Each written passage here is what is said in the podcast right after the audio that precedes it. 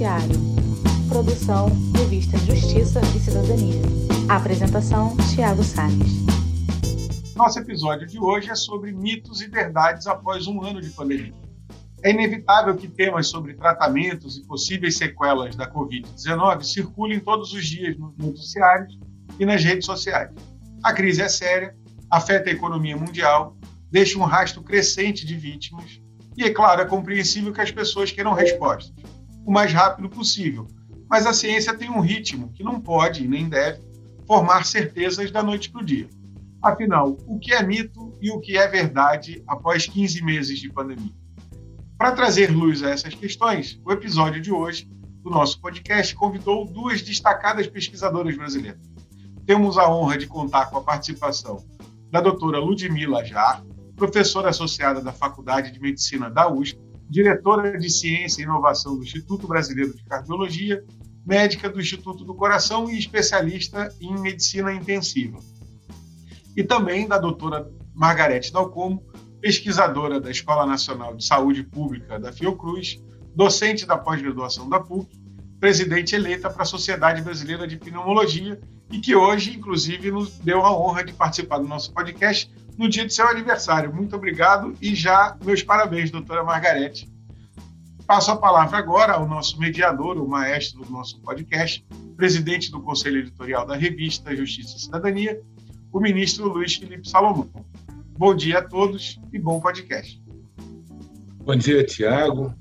É, bom dia, doutora Ludmila, doutora Margarete, especialmente cumprimentada hoje pelo aniversário, muita saúde, muita paz.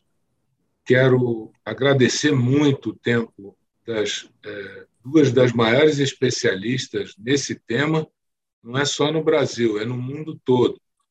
Tenho a honra de conhecer de perto o trabalho da doutora Margarete, porque sou oriundo do Rio de Janeiro e, e sei a importância é, da fundação a qual ela integra, e hoje já é, tanto trabalho realizado em prol da vacinação, e a doutora Ludmila, que é minha médica, então eu também sei é, que ela é uma das maiores conhecedoras, porque ali no fronte direto no tratamento dessa doença, é, ela, ela realiza aí um trabalho muito relevante no Brasil todo.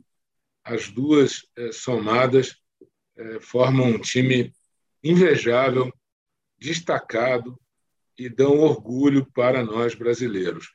A minha tarefa é, como sabem, aqui nessa conversa com o judiciário, é entender um pouco do estado atual dessa tragédia, dessa pandemia, e tentar fazer, construir é, entendimentos, construir projeções para o direito, porque efetivamente a pandemia impacta a economia, impacta as empresas, impacta os contratos, e tudo isso depende de uma correta conceituação e depende de projeções que é o que nós vamos aqui começar a conversar.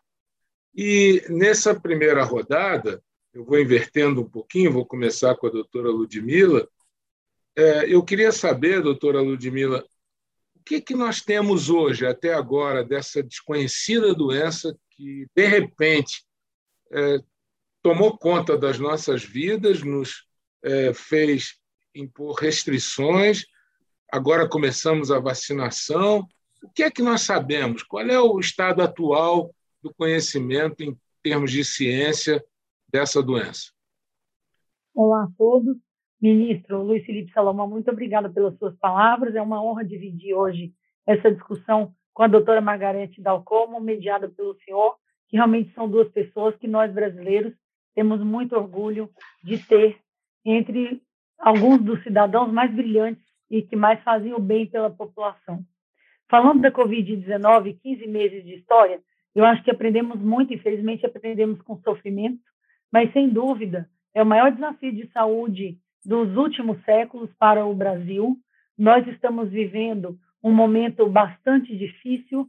Nós temos mais de meio milhão de pessoas que se foram, de brasileiros que se foram, uma doença extremamente desafiadora, cheia de idas e vindas, uma pandemia realmente que impôs à sociedade uma série de dificuldades e nós agora temos que tentar aprender com o que a ciência já demonstrou, também aprender a reconhecer os erros na condução da pandemia ah, pela Covid-19 e tentar corrigir esses erros o mais rápido possível para que a gente tenha um futuro melhor para a nossa sociedade. O que nós entendemos dessa doença realmente é uma virose grave que afeta inicialmente o sistema respiratório, dentre em torno de 100 pessoas afetadas pela doença, em torno de 20, 25 pessoas vai precisar de hospitalização, ou seja, tem uma prevalência grande de doença, pelo menos de moderada a grave intensidade. Então, esse número, quando nós olhamos mais de 17 milhões de pessoas afetadas no Brasil, 20 a 25% necessitará de hospitalização. Então, desafio número um é ter um sistema de saúde apropriado e estruturado para atender essas pessoas. Segundo ponto desafiador que nós aprendemos é uma doença de difícil manejo, é uma doença que traz uma variabilidade de manifestações clínicas muito grande, ou seja, há pessoas que têm formas assintomáticas e leves, por outro lado, há pessoas que evoluirão com formas gravíssimas e fatais. Nós temos no Brasil hoje uma estatística que mostra uma mortalidade média nos últimos estudos em torno de 50 a 60% do paciente hospitalizado na UTI. Ou seja, nós andamos 15 meses de história nessa doença, não entendemos ainda porque em alguns pacientes a manifestação clínica é mais grave, ou seja, não há muitos fatores para, de uma maneira precoce, identificar quem são os pacientes que merecerão uma atenção especializada. Isso ainda é desafiador, além do fato de ser uma doença complexa, de difícil manejo e que exige uma estrutura de saúde muito especializada, não só do ponto de vista estrutural e tecnológico, mas também de recursos humanos. Terceiro ponto desafiador nesses 15 meses é que essa doença ela escancarou a desigualdade, a inequidade. Nós temos estudos epidemiológicos brasileiros e internacionais que mostram que no nosso país os resultados dessa doença são muito heterogêneos. Então, regiões como Norte, Nordeste retratam maiores índices de mortalidade, maiores índices de morbidade. Os pacientes negros, os pacientes pardos, têm a pior evolução dessa doença. E é claro que o resultado dessa análise todo mostra para nós que não só aquilo que nós sabíamos, sabíamos, mas confirma o que nós já reconhecemos nos últimos anos no Brasil, a desigualdade. E a desigualdade socioeconômica, ela traz um impacto grande na saúde e vice-versa. A saúde também traz desigualdade socioeconômica. Quarto ponto que eu gostaria de chamar a atenção é a questão da dificuldade de manejo clínico. As doenças virais são extremamente complexas e desafiadoras. A resposta de cada indivíduo não depende só do vetor, não depende só do agente transmissor, não é só do vírus, do inóculo viral, mas é como o organismo reage. E cada organismo reage de uma maneira. Então, nós hoje não temos um grande arsenal de tratamento, especialmente para a fase aguda. O que nós descobrimos até hoje, que a ciência confirmou que funciona, ainda é caro. É caro para um sistema de saúde que tem que atender de uma maneira igual e integral 210 milhões de pessoas. Então, o que, que nós sabemos hoje? Esse paciente que está na fase inicial da doença, que está em casa e é diagnosticado com PCR positivo e tem sinais clínicos, nós temos basicamente nada de medicação hoje disponível que possa mudar a evolução dessa doença. Nós entendemos nos últimos meses que medicações inicialmente promissoras, como foi o caso dos antimaláricos, da cloroquina, da hidroxicloroquina e da azitromicina, não funcionam. Então, o mundo foi buscar outras alternativas. Hoje, nós sabemos, do ponto de vista científico, que há anticorpos monoclonais, que são medicações que tentam segurar a resposta imunológica, que poderiam ser usadas nessa fase precoce, inicial, com o paciente em casa. São medicações que hoje são aprovadas, são reconhecidas, mas são caras e são indisponíveis para o nosso sistema de saúde. Então, hoje, é, nós reconhecemos, mas não conseguimos entregar para a sociedade. Quando eu passo para a fase 2 da doença, é a fase na qual 20 a 25% dos pacientes necessitará de hospitalização, aí eu tenho que reconhecer que o SUS tem desempenhado um excelente papel dentro de suas limitações estruturais, da falta de financiamento adequado dos últimos anos, do excesso de corrupção dos últimos anos e ainda mais da falta de adequação às mudanças regionais, epidemiológicas e demográficas que a saúde sofreu. Hoje a gente fala de uma população mais idosa, mais complexa, mais cheia de doença crônica, de comorbidade, e nós temos um sistema que não se adequou a essa mudança de vida, de longevidade e modificação demográfica das doenças. O SUS vem desempenhando um grande papel, mas poderia fazer mais. Se fizesse mais, se nós tivéssemos um sistema mais igual, nós teríamos uma taxa de mortalidade menor, nós teríamos mais igualdade entre os números que demonstram nas cinco regiões do Brasil tanta heterogeneidade. Quando esse doente, então, entra nessa fase 2, nessa fase mais avançada da doença, ele precisa de internação, muitas vezes de unidades de terapia intensiva, e aí vem um enorme desafio para o nosso sistema de saúde. Quando nós fomos pegos por essa doença, nós não tínhamos leitos de terapia intensiva suficientes no Brasil, assim como falta gestão, falta massa especializada, e não só de médicos, mas de enfermagem, de fisioterapia, do grupo que nós chamamos multiprofissionais.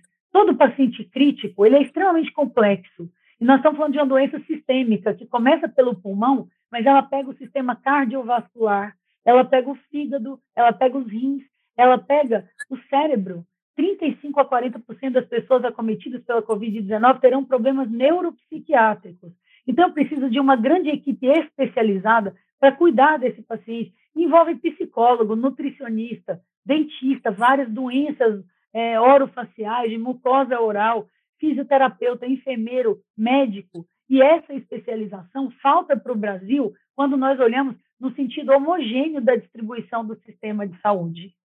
Quarto e último ponto que eu gostaria de chamar a atenção, nessa fase da doença mais crítica, é, nós hoje já reconhecemos que há medicações importantes e que nós utilizamos hoje de uma maneira baseada em evidência científica, que é a utilização racional dos corticosteroides, das drogas imunomoduladoras. Hoje nós já temos estudos aí com pelo menos dois, duas grandes classes de medicações, os inibidores de interleucina 6 e as medicações que agem anti-JAK ou anti-JAK, são medicações que vão tentar minimizar o impacto da resposta inflamatória. Nós também hoje reconhecemos o papel dos anticoagulantes e o uso racional dos antibióticos. Tudo isso hoje precisa ser passado para o nosso sistema de saúde baseado em protocolos, em treinamento. Nós precisamos ter bases confiáveis de pesquisa científica e tudo isso não termina numa fase aguda. Nós estamos falando de uma doença longa, que durante o período de internação hospitalar, nós não falamos em menos de duas, três semanas.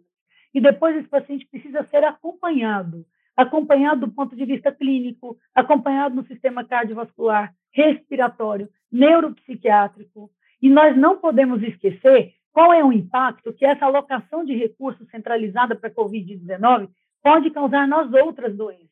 Nós criamos uma demanda reprimida de pacientes com cirurgias eletivas que foram postergadas ou desmarcadas, de pacientes com câncer que deixaram de ter seu acompanhamento adequado, de pacientes com doenças cardiovasculares que também deixaram de procurar o hospital.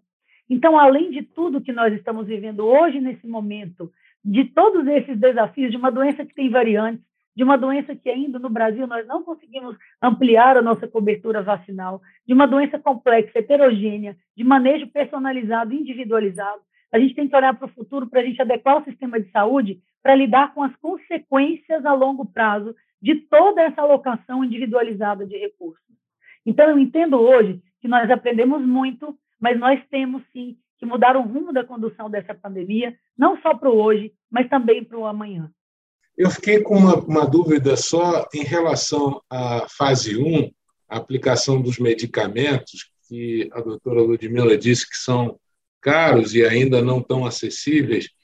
Tem conhecimento de é, demandas judiciais para obter esses é, medicamentos ou ou o SUS está fornecendo, o sistema público está fornecendo ou não está, só na iniciativa privada? Como está isso, doutora Ludmila? Eu já vou ouvir a doutora Margarete sobre se deseja completar esses pontos e, em seguida, também um panorama sobre a vacinação. Ministro, em relação a esses anticorpos monoclonais, que são bastante promissores, depois a gente vai ouvir a doutora Margarete também, é, essas medicações foram recentemente aprovadas pela Anvisa, então nós não temos nem disponíveis ainda no Brasil. Então nós estamos numa fase ainda mais precoce. É do reconhecimento que, do ponto de vista de evidência científica, funciona. Tem uma dessas medicações que reduz as hospitalizações em até 80%. Então, quando a gente olha um país que a cobertura vacinal ainda não é ampla, tem uma medicação promissora no sentido de que, por exemplo, desenharíamos um protocolo de pacientes com fator de risco para hospitalização ou para agravamento, ele detecta positivo e a gente faz uma única injeção dessa medicação e isso reduz de uma maneira significante a hospitalização. Então, seria algo bastante interessante a se discutir em curto prazo a disponibilidade dessas medicações, a entrega baseada em protocolos científicos, para também não virar uma panaceia, um custo inadequado, mas teriam populações que se beneficiariam. No demais, essa fase aguda, ministro, é realmente é, sintomático hoje, nenhuma dessas medicações tão discutidas é, funciona. Hoje nós já sabemos que não.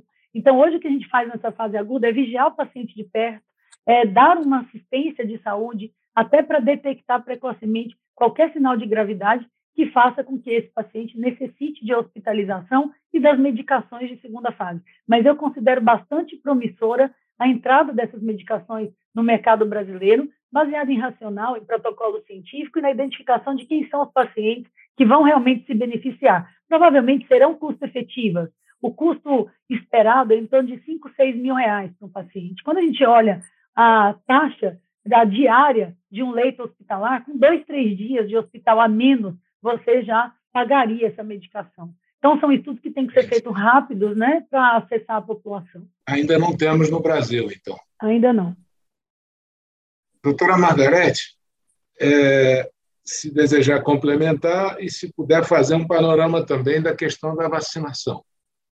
É, sim, ministro, muito obrigada pelo convite. Realmente uma honra atender um convite do ministro Salomão.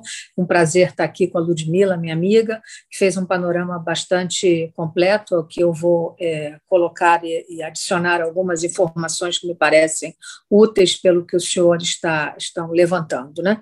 Em primeiro lugar, começando pelo fim, ministro, essas medicações, né, sobretudo anticorpo monoclonal, dizer, nós temos hoje, na verdade, é, avenidas de perspectivas do do ponto de vista terapêutico muito interessantes, né? não apenas a questão do baricitinib, que é um anticorpo monoclonal e que muito provavelmente terá que passar por uma aprovação junto à Conitec, né? o senhor sabe que o Brasil tem um sistema de aprovação regulatória extremamente respeitado, muito correto, e é por isso que nós, comunidade acadêmica, nos manifestamos já por mais de uma vez em apoio às decisões da Anvisa, inclusive na, na aprovação ou não aprovação de algumas situações, inclusive inclusive em relação a algumas vacinas que poderemos é, posteriormente discutir, mas sem dúvida nenhuma, os novos anticorpos monoclonais e os novos antivirais que poderão ser usados numa fase inicial, que não tem, não, não tem no Brasil, como a Ludmila muito bem colocou, é, seguramente são uma avenida, digamos assim, é, de esperança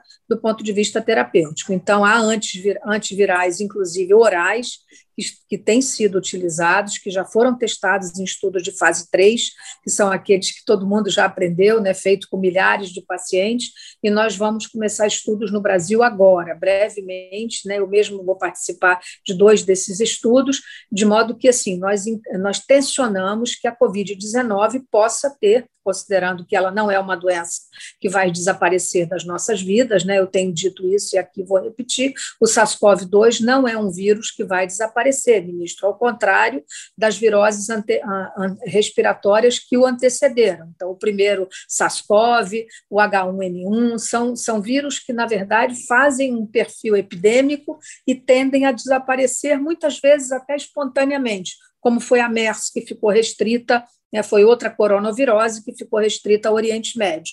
De modo que o SARS-CoV-2 não vai acontecer isso, né, nada foi tão pandêmico, né, não há hoje nenhuma ilha distante do Pacífico que não tenha notificado um caso de Covid-19. De modo que ele passará a ser muito, muito provavelmente, né, ou certamente, integrado ao painel de vírus que é utilizado diante de um paciente que se apresenta com um quadro viral grave e que nós precisamos detectar é, ou identificar a etiologia. Então, muito provavelmente, esse é o, é, é o que vai ficar nessa endemicidade que nós esperamos do agente etiológico. É, há algumas questões, ministro, em relação ao panorama geral, que eu acho que vale a pena, como o senhor colocou de início, nós comentarmos aqui nessa ocasião. Quer dizer, eu, eu considero, particularmente, como médica, como pesquisadora, que o ser humano mostrou, a despeito de todas as iniquidades que a doença revelou, aliás, sobre as quais eu me manifestei pela primeira vez no dia 13 de março de 2020, quando nós já havíamos tratado os primeiros casos e perdido os primeiros pacientes numa doença que chegou até nós como uma pneumonia atípica. Foi assim que nós a recebemos, vindo dos experimentos ou dos relatos da China e dos países que nos antecederam, sobretudo Itália e Espanha, onde a situação tinha assolado aqueles países e feito uma mortalidade muito alta, sobretudo nas camadas mais é, idosas daquelas populações. E era claro para nós, né, eu disse isso desde essa ocasião, que a epidemia iria revelar algumas coisas no Brasil. Primeiro, a nossa grande arma com a qual nós precisaríamos enfrentar a pandemia seria o SUS. E o SUS, com a sua capilaridade, a sua capacidade de atendimento de 70% da população brasileira, entra muito combalido nessa, nessa batalha. Por quê?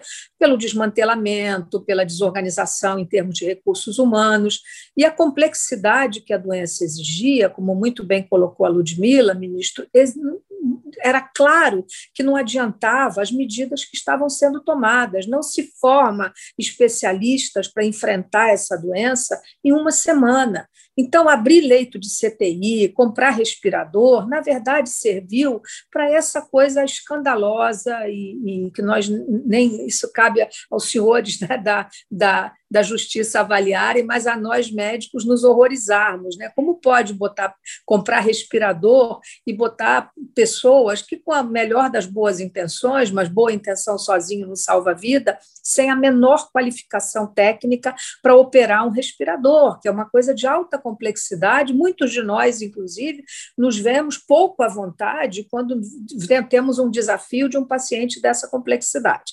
Então, assim, eu acho que, a despeito de tudo isso, o ser humano foi capaz de um feito absolutamente extraordinário, que foi, em menos de um ano, ministro Salomão, conceber, idealizar, testar em fases 1, 2 e 3 uma quantidade enorme de vacinas, modelos e plataformas, como nós chamamos, vacinais, que foram resgatadas de situações epidêmicas anteriores, como foram do ebola, por exemplo, como, como é o próprio modelo da vacina da AstraZeneca Oxford, que foi resgatada desses modelos que estavam guardados.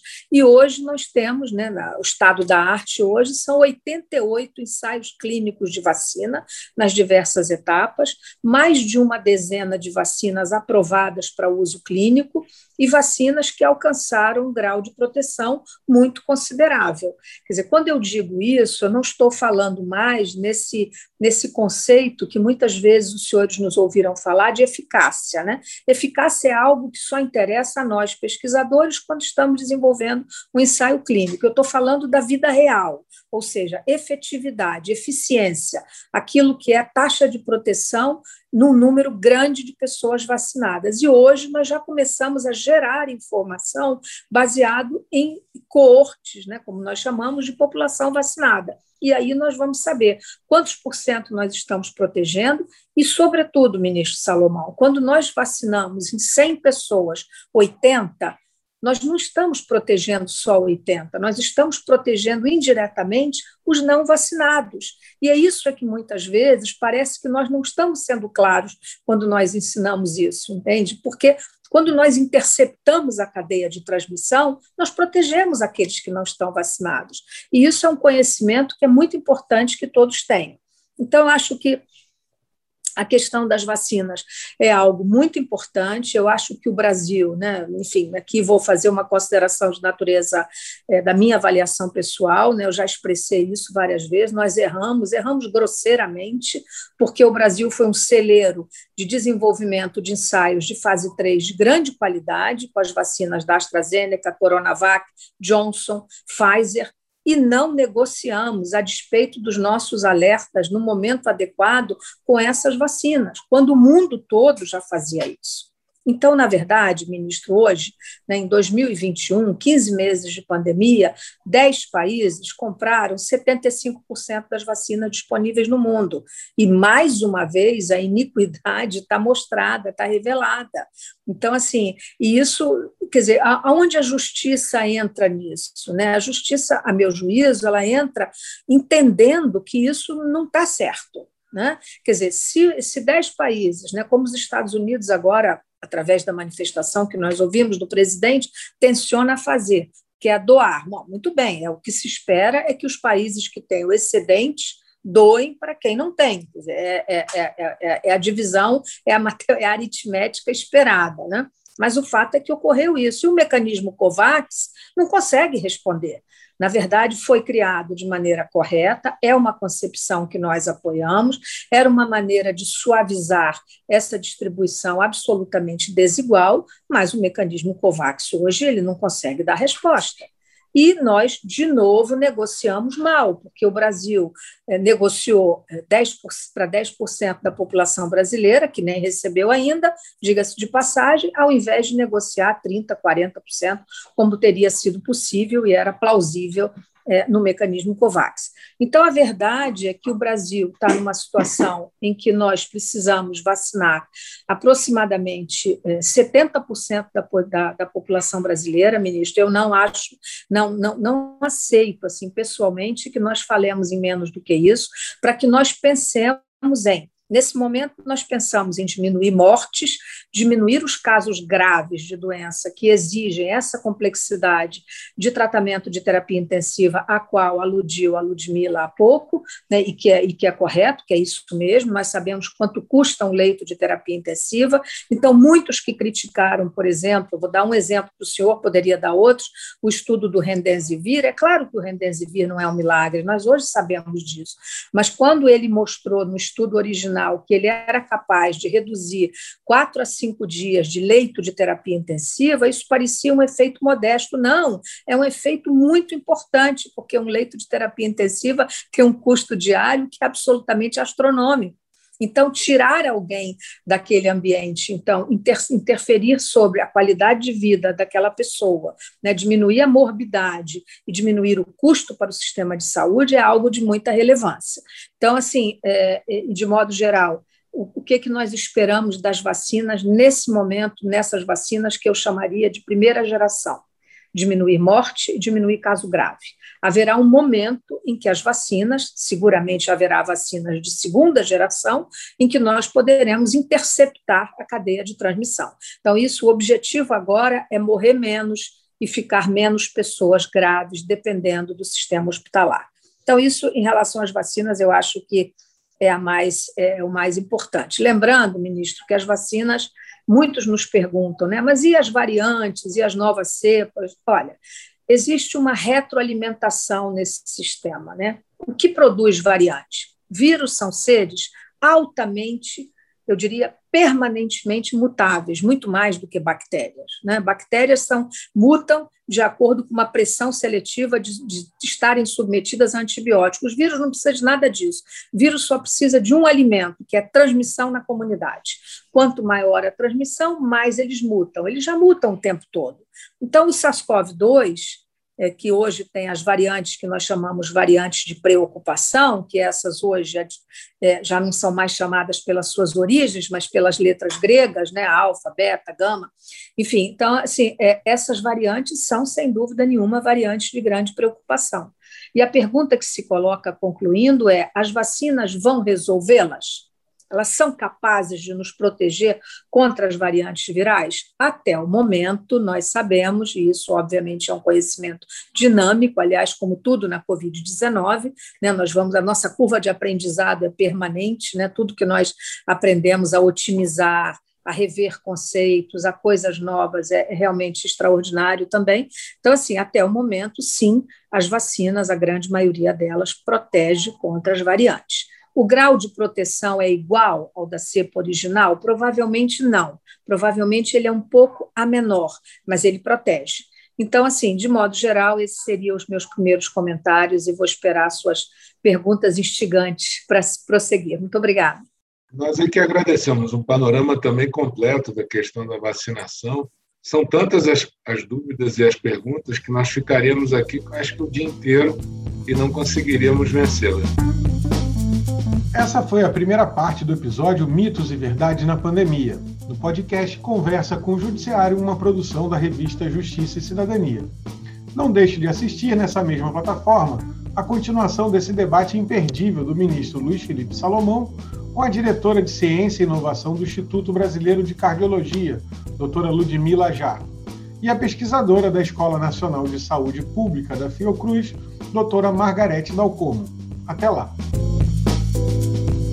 Conversa com o Judiciário. Produção Revista Justiça e Cidadania.